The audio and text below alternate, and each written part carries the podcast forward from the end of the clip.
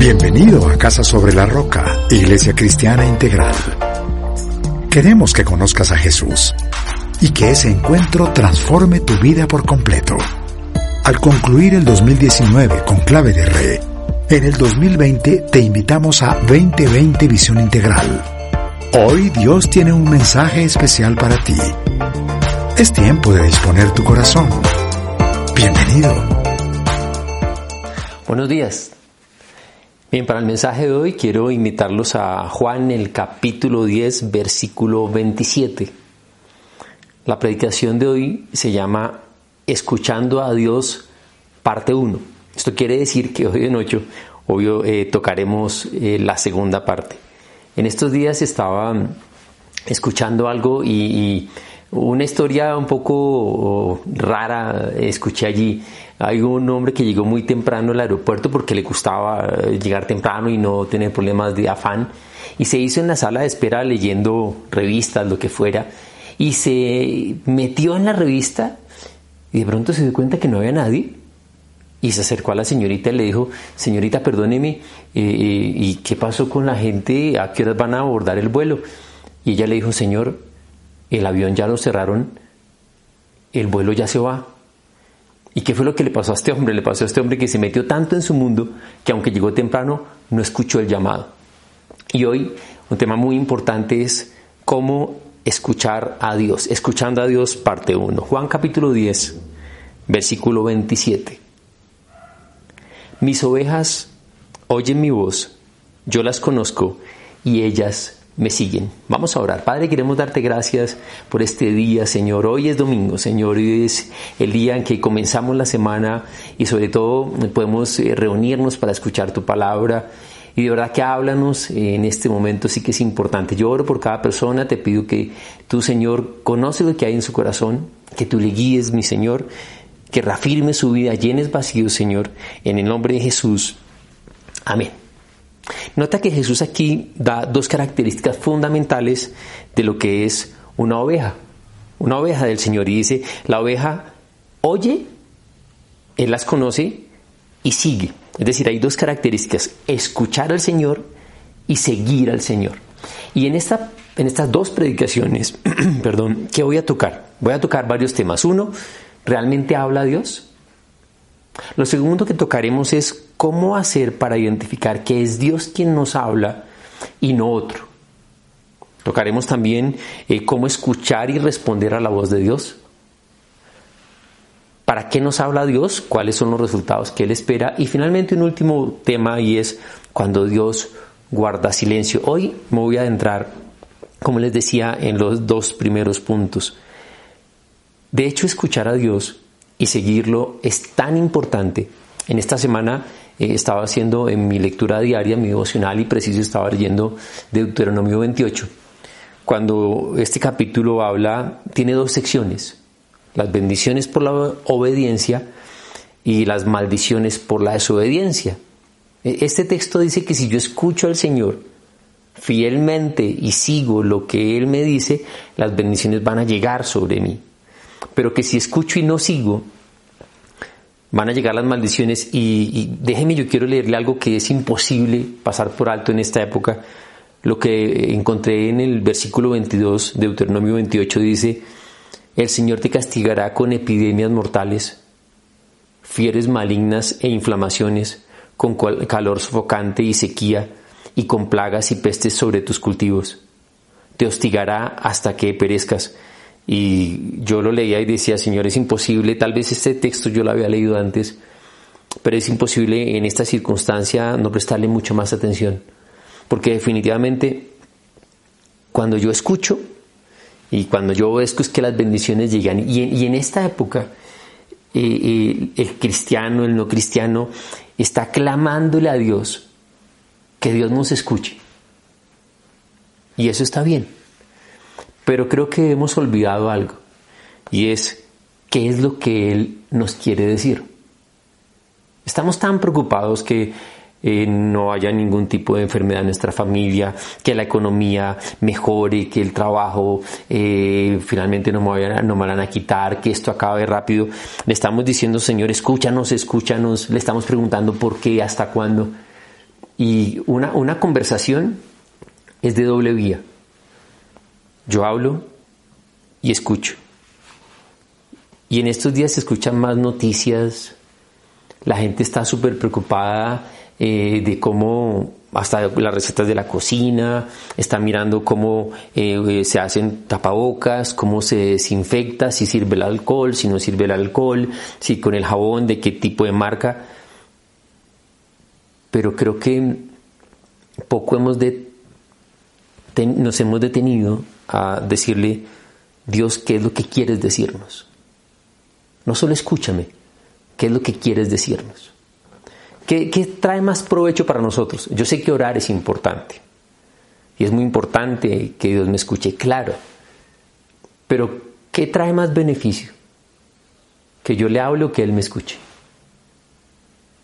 Perdón, que yo le hable o yo escucharlo a Él.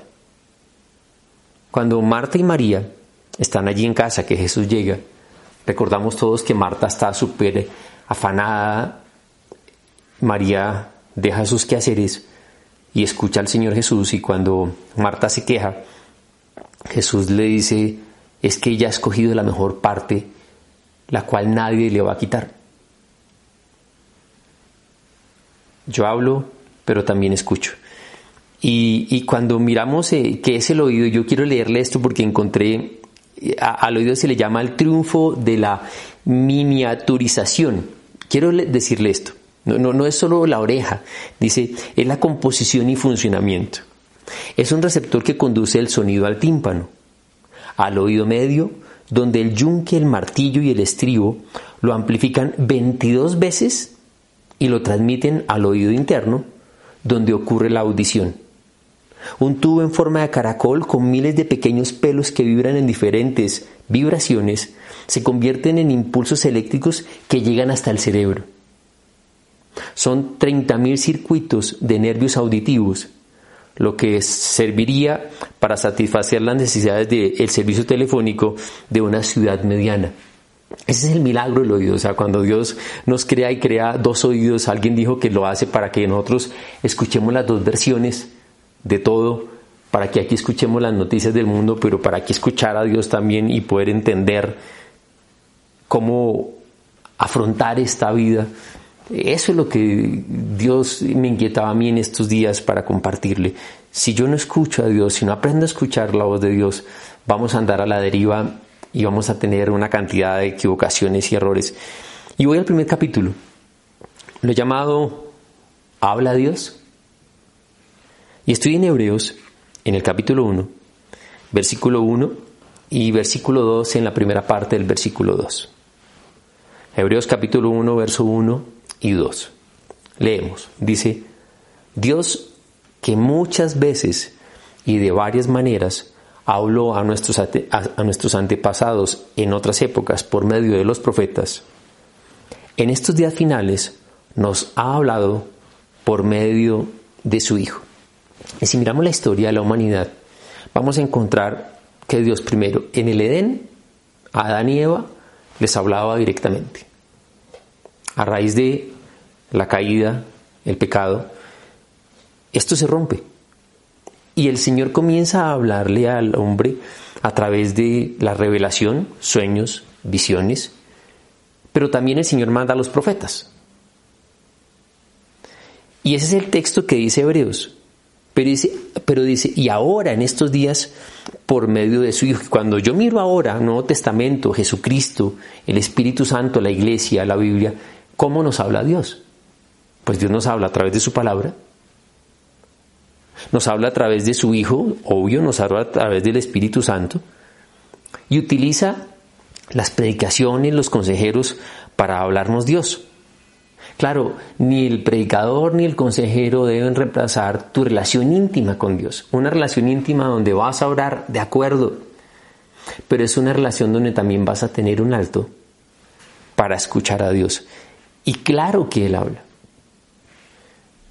Pero nunca un predicador, un consejero, va a deber decirte ni algo que sea diferente a la palabra de Dios. Un consejero, un predicador debe ser simplemente un megáfono del Señor, es decir, lo que Él ya dijo, amplificarlo para que tú y yo lo entendamos. Ah, e-, eso debe ser. ¿Cuál es el deseo de Dios? El deseo de Dios es que nosotros lo escuchemos. Yo, soy papá, tengo dos lindos hijos, gracias a Dios, y, y lo que a uno más le interesa como papá es que los hijos lo escuchen a uno. Uno quiere darles consejos, uno quiere eh, guiarlos por aquí, expresarles el amor que les tiene. Y ahora, ¿cómo es Dios con nosotros? Él quiere hablarnos también, somos sus hijos. Muy diferente lo que ocurre con la idolatría. En varios textos de la Biblia tú y yo vamos a encontrar donde dice que los ídolos tienen boca pero no hablan. La religión es una religión muda. No hay un Dios que me habla. Es un sistema de, penitencias y de rezos queriendo llegar a Dios. El cristianismo no es eso. El cristianismo es que Dios se hace hombre, la palabra se hace carne para hablarnos, para llegar a nosotros. ¿Sabe cuál es el gran problema? Que nosotros no prestamos atención y estamos como ese hombre en la sala de espera del aeropuerto, enrollados en un poco de temas. Y cuando el Señor llama, cuando el Señor habla, no escuchamos y nuestras preocupaciones, eh, las noticias, están haciendo como que definitivamente la voz de Dios cada vez se pierda más. Y yo quiero invitarte a que en estos días tengas un tiempo, no solo para orar, sino para escuchar a Dios. Esto me da paso al segundo capítulo. ¿Cómo identificar que es Dios y no otro el que me está hablando? Y allí en el Evangelio de Juan, en el capítulo 10, del verso 1 al 5, por favor. El Evangelio de Juan, otra vez volvemos a este capítulo 10, del versículo 1 al 5. Ciertamente les aseguro que el que no entra por la puerta al redil de las ovejas, sino que trepa y se mete por otro lado, es un ladrón y un bandido. El que entra por la puerta es el pastor de las ovejas. El portero le abre la puerta y las ovejas oyen su voz. Llama por nombre a las ovejas y las saca del redil. Cuando ya ha sacado a todas las que son suyas, va delante de ellas y las ovejas lo siguen porque reconocen su voz. Versículo 5. Pero a un desconocido jamás lo siguen, más bien huyen de Él porque no reconocen voces extrañas. Ahora, ¿cómo identificamos que es Dios quien nos está hablando y no otro? Y mira qué importante es esto. Hay, un lindo ejemplo en el Antiguo Testamento con el profeta Samuel. Siendo muy niño, Dios le está hablando. Él piensa que es el sacerdote y va y le dice, cuénteme. Él le dice, no, yo no te he hablado. Ocurrió otra vez. Él reacciona igual. Y, ya el sacerdote le dice a Samuel, mira, lo que pasa es que Dios te está hablando. La próxima vez tú vas a decirle, habla que tu siervo escucha. Y mire que qué le pasó a, Samuel. Samuel, Dios le estaba hablando y él pensaba que era un hombre. Ah, hoy en día a veces ocurre lo contrario, a veces la gente nos habla y nosotros estamos pensando que, que es Dios quien nos está hablando.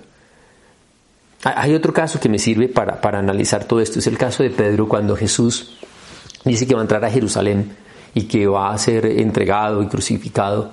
Eh, recuerdan que Pedro le dice, Señor, no, que nunca te acontezca tal cosa. ¿Y qué fue lo que el Señor Jesucristo le dice? Jesús le dice, no, Pedro, eh, tú me eres ocasión de tropiezo. Y le dice algo muy fuerte y le dice, apártate de mí, Satanás. No, no es que Pedro fuera Satanás, obvio. Pero es que Pedro estaba haciendo un micrófono de Satanás. Y, esto nos lleva a que nosotros hagamos ciertas preguntas para evaluar si es Dios quien nos está hablando. Y una primera pregunta es, ¿es consistente con la palabra de Dios? Bien, pero si yo no conozco la palabra de Dios, yo no tengo filtro y hay mucha gente que, que, cita refranes y a uno le da risa porque dicen cosas así como la Biblia dice, al que madruga Dios le ayuda o ayúdate que yo te ayudaré. Y hay gente que cita como si estuviera en la Biblia y realmente no está en la Biblia.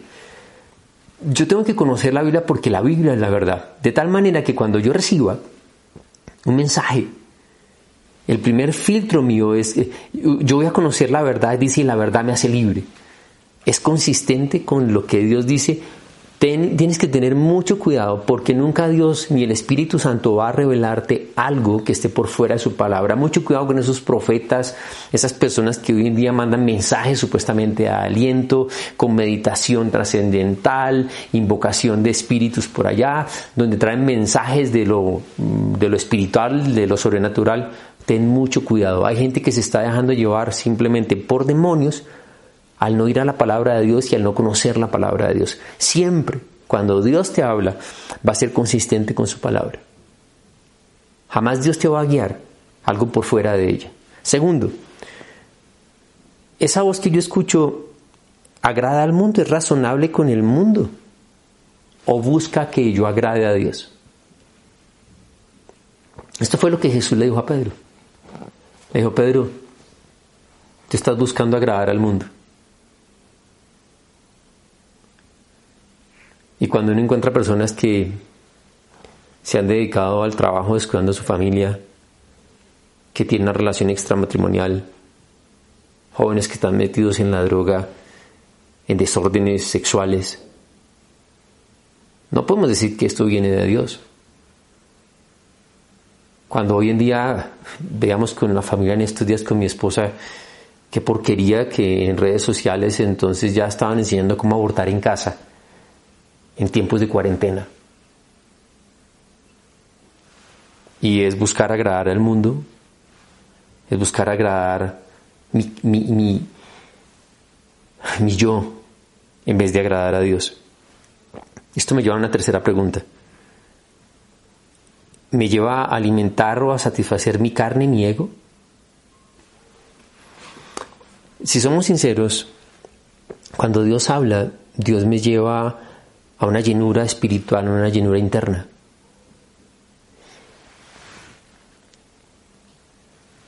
Y mucha gente acomoda los mensajes que escucha por conveniencia o por egoísmo. Por conveniencia o por egoísmo.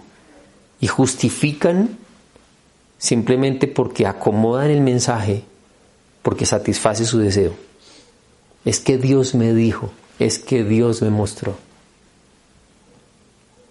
pero realmente no es la voz de Dios, es simplemente una vocecita interna que satisface tu deseo, tu necesidad, tu ego, lo que tú estás buscando y no lo que Dios quiere para ti.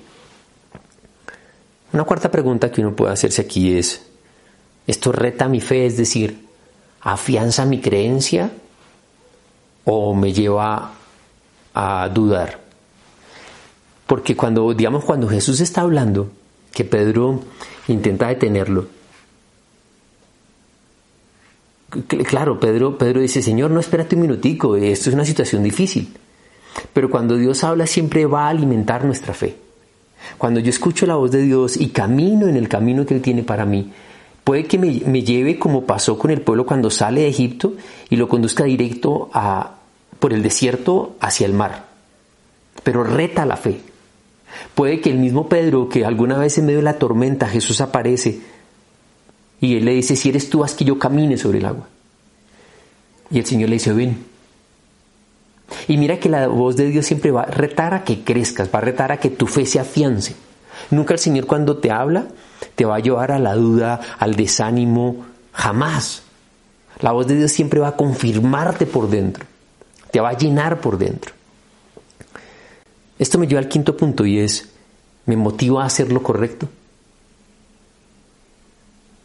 Y cuando Dios habla, y, le estamos clamando a Dios que nos hable en estos días,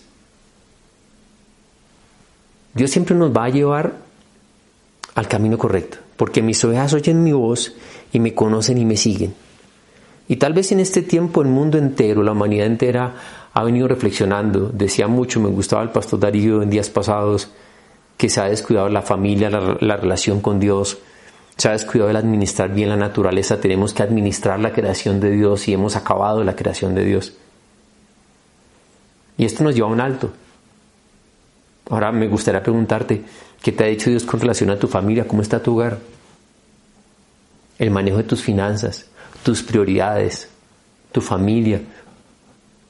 Y, y cuando Dios habla, a veces el Espíritu Santo hace que nosotros tengamos tristeza por dentro, porque es la convicción de pecado. Y me siento mal, pero dice Pablo en una de sus cartas que la tristeza de Dios lleva al arrepentimiento, al cambio. La tristeza del mundo, la que viene de Satanás, lleva a la muerte. Y, cuando yo atravieso momentos de tristeza, tienes que tener mucho cuidado porque si la tristeza te está llevando a aislarte, a la depresión, a pensar de que el fin de esto es acabar con la vida, esa no es la voz de Dios. Dios no quiere que tu matrimonio se acabe. El matrimonio es para toda la vida. Hay que luchar por el hogar. Hay que arrepentirse y cambiar. Dios no quiere que los jóvenes salgan de su casa huyendo, metidos en la droga, a una vida desordenada. Esa no es la voz de Dios. Será la voz de tus amigos, la voz de Satanás, la voz de tu carne por dentro, pero no es la voz de Dios. Cuando Dios te tira de rodillas y te sientes mal por dentro, te lleva a cambiar, te lleva a decirte, ese no es el camino. Vamos por el camino correcto, porque eso es seguir la voz de Dios. Una sexta pregunta, son solo siete, voy terminando, es cuáles son las consecuencias. Bien, cuando yo escucho lo que supuestamente es la voz de Dios, lo que, lo, que ¿qué pasó con Adán y Eva? Adán y Eva escuchan a Satanás y Satanás los embolata con las consecuencias. Les dice, mire, eso no va a pasar, ustedes no van a morir. Y hoy en día, aparte de, todas estas crisis que nosotros afrontamos, es por no pensar en las consecuencias. Todo lo que nosotros hacemos trae una consecuencia. Yo puedo decidir mi acción, pero no puedo decidir la consecuencia de mi acción. Yo puedo decidir manejar borracho, pero tú no sabes si te vas a estrellar, si vas a matar a alguien, vas a ser acusado de homicidio culposo, si vas a destruir tu carro, si vas a quedar paralítico. Tú no puedes decidir eso. Tengo gente que dice, no, es que yo quiero pasarla rico, yo decido fumar. Si tú puedes decidir fumar, pero tú no decides si te va a dar cáncer o no. Es que yo puedo decidir tener relaciones con mi novia, con una mujer, con un hombre, no importa el matrimonio, ¿de acuerdo? Pero tú no sabes si te va a dar sida, si va a haber un aborto, una enfermedad de transmisión sexual. Porque Satanás es especialista en eso. No piense las consecuencias, disfruta el momento. Y, Dios nos lleva sabiamente a pensar el más allá. ¿Qué pasa si lo hago? Y cuando Dios está detrás de algo, Dios pone paz en el corazón. De esto voy a hablar en la, siguiente predicación. Bien, y el, último punto, el séptimo, la séptima consideración es, cuando estás preguntándole a alguien cuál es el estilo de vida, hay que considerar el estilo de vida de las personas que te están aconsejando. ¿Quieres tomar decisiones, estar con alguna inquietud? Hemos hablado siempre que está la consejería. Pero ¿a quién le pides consejo? Hay gente que simplemente pide consejo a aquellos que ya saben que les van a responder y es simplemente una reafirmación a una decisión que ellos ya tomaron. Por eso busca a tus papás que te aman, busca el líder de jóvenes, busca una pareja del ministerio de casados, busca tener consejería conmigo, con mucho gusto te atiendo. Busca a alguien que tenga temor de Dios. Que si te va a decir que no, te diga que no porque te ama. Uno como papá quiere lo mejor para sus hijos. Y desde el vientre de la madre, los hijos ya identifican la voz de sus padres. Y por eso cuando ellos están en algún riesgo, uno simplemente los llama y ellos voltean automáticamente porque identifican que es su papá. Y eso es lo que debe ocurrir con Dios que Él nos hable y nosotros lo escuchemos. Mira lo que dice Éxodo capítulo 31 en el verso 18. Y cuando terminó de hablar con Moisés en el monte Sinaí, le dio las dos tablas de la ley, que eran dos lajas escritas por el dedo mismo de Dios. Moisés sube en una cuarentena, porque son 40 días y 40 noches en el monte, y cuando él baja, baja con algo que Dios ha escrito, sabemos las tablas. ¿Qué es lo que Dios escribe en tu corazón cuando hablas con Él? ¿Qué es lo que el Señor está imprimiendo allí? Mira, no hay nada tan, tan importante como escuchar a Dios. El mismo Pedro, un día que Jesús se confronta, confronta a alguien ahí porque eh, su predicación es muy dura y la persona se va y los discípulos le dicen, Señor, tu mensaje es muy duro. Y Jesús les dice, ¿ustedes también se quieren ir?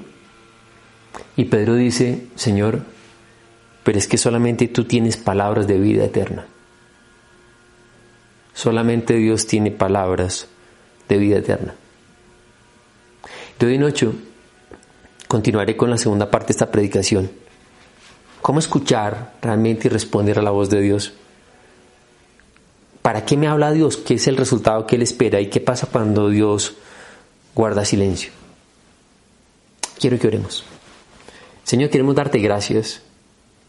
En este momento hemos estado muy preocupados, Dios, e incluso te hemos cuestionado mucho y te hemos preguntado, Dios, ¿hasta cuándo? ¿Por qué? Queremos que nos escuches, queremos que tú actúes milagrosamente y nos des la sanidad, el trabajo, que la, eh, la provisión llegue. Pero tal vez se nos ha olvidado escucharte. Y yo te quiero pedir que me hables. Y no solo en este momento, en estos días.